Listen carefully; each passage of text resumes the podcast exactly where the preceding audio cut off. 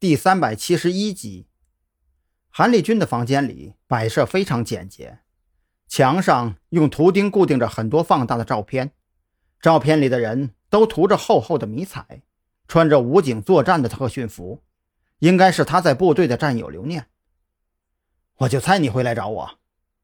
等两人都坐定后，韩立军咧嘴笑着：“陆安肯定不是你杀的，如果我没猜错的话，你首先被他激怒。”这才走到他的跟前，而这个时候，陆安忽然拔出你腰间的配枪，二人拉扯中，要么是擦枪走火，要么是他主动扳着你的手指扣动了扳机。不管是哪种结果，我只能说你丫挺倒霉的。说到这里，韩立军掏出烟盒丢给张扬一根。但是今天上班的时候，我发现了一个很有趣的事情。所以，我断定陆安的死并不是擦枪走火，而是他蓄意为之，目的就是想要你背负罪名。甚至我怀疑，你能够从专案组的审讯室逃出来，都是陆安背后的黑手在刻意提供机会。停电的时机把控的太好了点儿，这世界上没有绝对的巧合，所有的巧合背后都必有缘由。张扬听完韩立军的分析，不由得翻了个白眼，这货当狱警。绝对是亏彩了，脑袋瓜子这么好使的狱警，他还真是头一次见到。如你所想，我的确是被陆安阴了一把。我也怀疑有人在陆安进入看守所之后，用他的女儿作为威胁，让他借我的手自杀，不但能够杀人灭口，还能让我背负罪名，可谓是一石二鸟。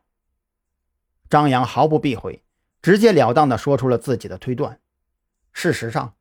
韩立军的态度已经超出了张扬的所料，本以为会在他身上浪费不少口舌，才能让他相信自己是无辜的，可现在看来，和聪明人打交道的确很省心。那你想不想听听我的发现？韩立军神秘兮兮地笑着，滴溜溜打转的眼睛在黝黑的肤色衬托下显得很是诡异。张扬没有直接回答，他总觉得。韩立军这货别有用意，我现在就是个通缉犯，承诺不了你任何东西。我帮你洗清罪名，你帮我进入特侦局，怎么样？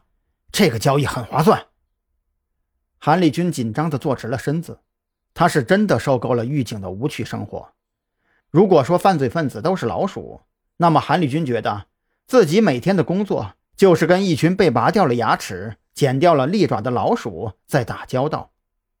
张扬一愣神，忽然想起昨天在看守所的时候，这伙殷勤的给自己递烟的事儿，不由得轻笑起来。